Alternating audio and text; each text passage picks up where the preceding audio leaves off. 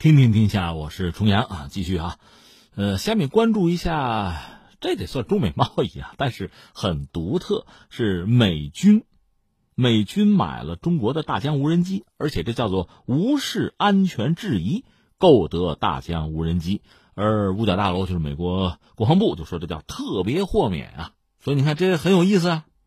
当然，有的朋友说，是不是这有一个大背景？就说美国刚刚公布了四百三十七项豁免清单，中美代表团是重回谈判桌，是不是有这个背景？我觉得这没关系，两码事儿。那咱们先关注他这事儿啊。这话说，在去年五月份的时候，美国的国防部就所谓五角大楼啊，代称就是五角大楼，是以存在网络安全隐患为由，禁止美国军方购买和使用中国无人机。不过呢，就是禁令下达以后的一年间吧，美国海军、空军分别在去年的八月和十一月花了十九万美元和五万美元买大疆制造的无人机。你要知道，大疆造的无人机更多的我们叫商用无人机，它不是军用的啊，是商业用的消费级无人机。嗯，大家还记得在前段时间吧，我所在的频道有活动，我还专门跑了一趟天津。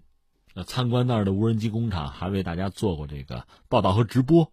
那个和大疆没关系啊，但是它的这个水准，就是无人机水准也相当之高，而且使用上非常的方便。而且我看到啊，是天津港保税区的这个无人机工厂，他们的无人机几乎都是垂直起降的，用来搞这个测绘啊、拍摄，应该说精度非常好，操控性也很好吧。大家伙。实际上，说到大疆的无人机，大疆本身在全球的这个市场，就是消费级无人机市场，往少里说也占了七成，这份额呀。据我所知，很多国家的军方，比如以色列、呃芬兰，他们都购置了大疆无人机。那就是说，美国的海空军没有例外而已。但美国的国防部表达了某种忧虑，这不是说有这个存在网络安全隐患吗？这挺可笑。按中国话讲，这就是所谓莫须有嘛。秦桧杀岳飞，理由就是莫须有的嘛。这让人一下子就想到斯诺登了，美国那个棱镜门真的是对世界进行偷窥啊！这人们不管，特别是美国那帮盟友，其实都没少被别人偷窥。现在你渲染中国产品的威胁，这是确实很扯的一个事情了。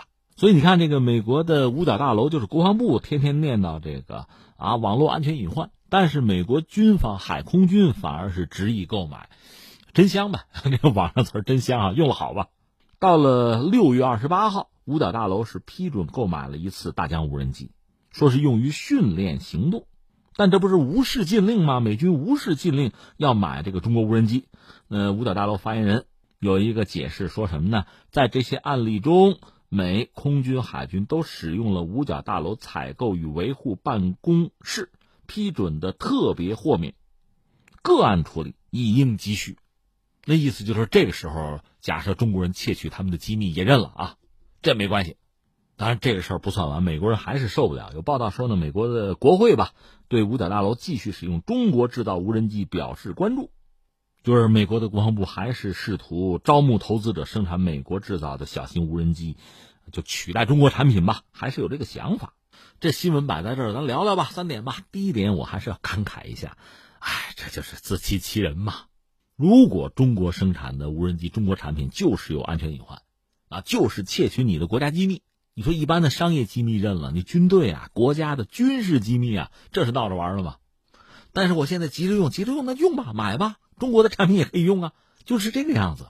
你说这决策真有弹性是吧？没有任何原则性，那这个原则性根本就不存在，那说明什么呢？那么对中国产品的很多指责本身就真的是莫须有了，就扯了嘛，自己打脸还不觉得疼吗？所以每到看到这种新闻的时候，我这个。心里边就默念三个字斯诺登，斯诺登啊，就念这个。哎，斯诺登倒是出了本新书啊。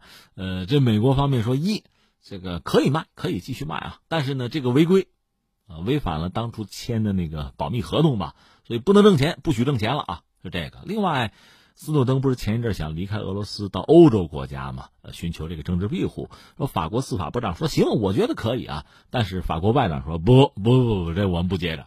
看来得罪不起美国人吧。至于斯诺登，看来还得在俄罗斯待着了。那第二点，我说什么呢？允许我扯得稍远一点。呃，美国有件事儿，我们还没关注。我本来也不想关注。你说华盛顿枪击案是吗？不是，不是，那个这是常态动作哈，不关注。我说的是十六号凌晨，大概通用汽车有五万工人就上街罢工啊，是这个事儿。这是十二年以来美国最大规模的汽车工人的大罢工，说是导致美国九个州、三十三个制造厂，还有二十二个零件的配送仓库不得不关闭。有人算说，通用一天得损失四个亿吧美元啊，那算美国制造业吧，很传统的汽车制造业嘛。还有一部就是那个奥巴马，奥巴马夫妇都做了制片人的那个《美国工厂》那部纪录片，拍了四年半。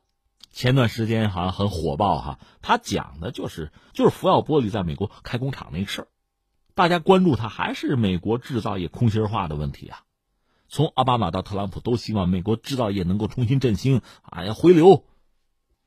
你看那有一部纪录片叫《美国工厂》，然后通用汽车正在罢工，再有就是刚才我们讲美国军方从中国买点无人机，其实这些事儿它是一码事儿。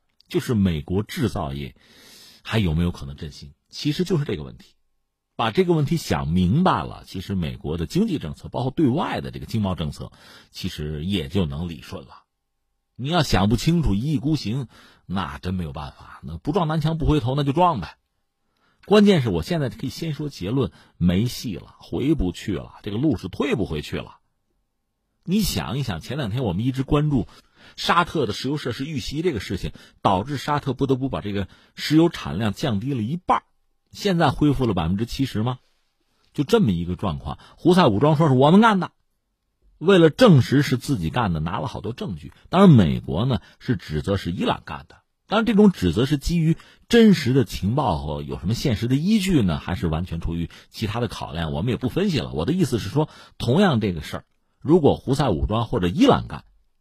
已经干了啊，应该说沉重打击了沙特，打击了这个市场对他的信心吧，打击了他的这个石油产量，减半了吗？那我们就说同样这个事儿，美军去干，你给我打，你说得花多少钱？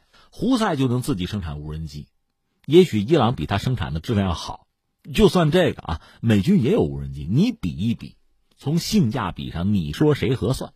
我开个玩笑，如果美军不顾及别的啊，就是买够用的无人机，估计买胡塞的也行啊。这是笑话归笑话，就是说美国的制造业确实是有很大的问题。这个问题是怎么来的？其实想想是可以想清楚的。这说从工业革命之后吧，技术创新、国际贸易发展，另外这个交通运输越来越方便，企业就哪一个国家的企业都算啊，可以打造一个产业链，实现自己利益的最大化。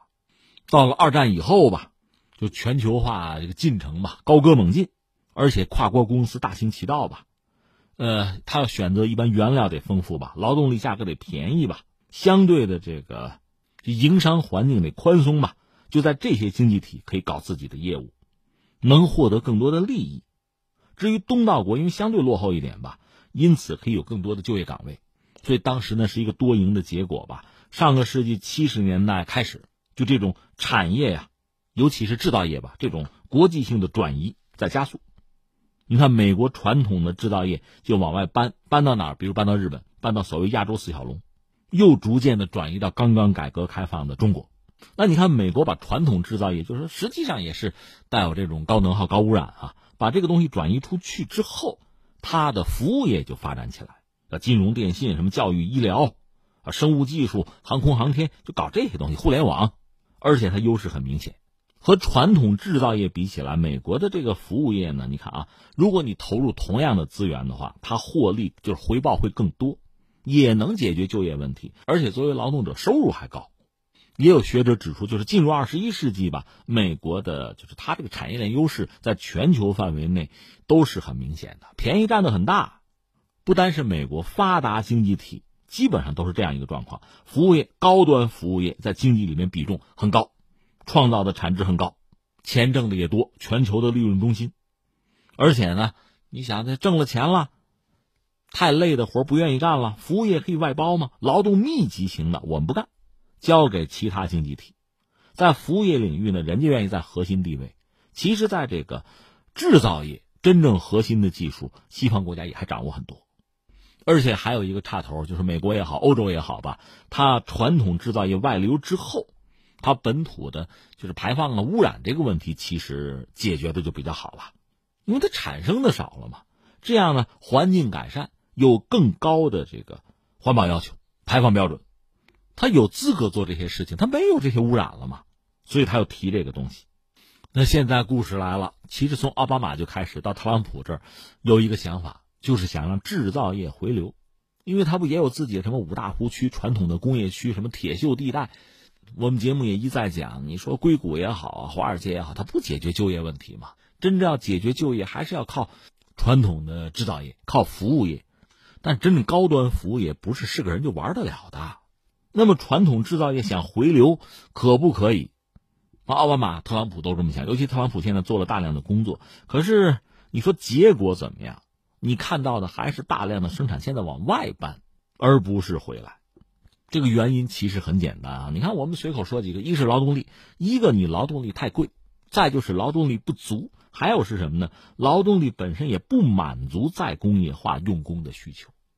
不是说你没知识，而是你那个知识和工业化和这个制造业没法对接。我记得是库克说一句话吧，就苹果呀，说搞一个手机那个模具，从美国我开个会找工程师，我这间房子都做不满，要叫中国工程师得做几个足球场。就这么大差距，你没有人，真正要干活你没人，就说你的人力资源结构和传统制造业已经没有办法接轨了。愿意干这事儿的，比如蓝领工人很少了。我们就说在中国有多少年轻人，那真是辛辛苦苦挣钱啊，离乡背井啊。试问你有多少发达国家的人愿意做这个事情？那你说中国的这个产品便宜，商品便宜是吧？那你看看美国现在通用汽车的工人罢工，通用汽车想平息这个事儿啊。想息事宁人，掏钱，我不掏几个亿，工人不干呐。按我们来说，那美国工人挣的不少了，那还这样是吧？对呀，所以你制造业想回流，怎么回流啊？你说我不把生产线搬回美国，我在美国投资可不可以？按说可以啊，但是你说美国对外资友好不友好啊？我们恐怕得打一个问号吧。外资，特别是投资制造业，你比如说在铁锈带，这特朗普当然很希望了。但是作为投资者，恐怕不会乐观，因为我投资是为了赚钱的。你就说你那个铁锈带，你那儿已经没有像样的制造业这个完整产业链了，而且现在全球化的大生产企业是很多的，各有分工的，那不是单一企业玩得转的，它需要很多的外部的企业去配合和支撑，它是整个一个生态彼此依赖就很强，所以你说贸然在我们就是在五大湖啊铁锈带。我投资，我搞个厂子，然后呢？但现在美国有些州倒是为了吸引外来投资吧，有补贴，有一定的补贴。另外，它能源确实也不贵啊。可是总而言之，现在市场已经做出了一个判断，那你就说有多少投资去了吧？有多少生产线搬回去了吧？没有嘛？这不就说明问题了？市场啊，资本这是聪明的，你不需要教育他们。哎，这里边我还得再扯一句，就是你看一看，就特朗普上来之后吧，做了大量的工作，你说是不是有？大量国际资本进入或者叫回流美国，这个我们要承认有大量资本又回到了美国，进入美国。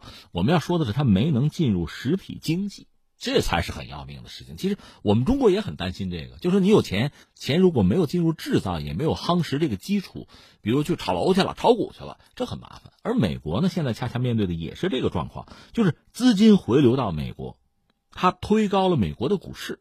但是并不意味着传统制造业得到了什么好处，或者说很有限吧。这才是美国或者特朗普面对的非常、非常直接的一个问题。他自身的制造业的体系已经不健全。谁最健全？中国。就说制造业整个的体系啊，制造业不只是高端，它体系如果不健全，那就得进口。它现在是高关税。有人说这等于把美国圈起来成一个孤岛吧？但是你现有的生产要进行啊，你消费总不能再往下掉吧？得维持现有的这个水平吧？那就支付高关税呗，你就进口中间品或者工业制成品，这是美国现在要做的事情。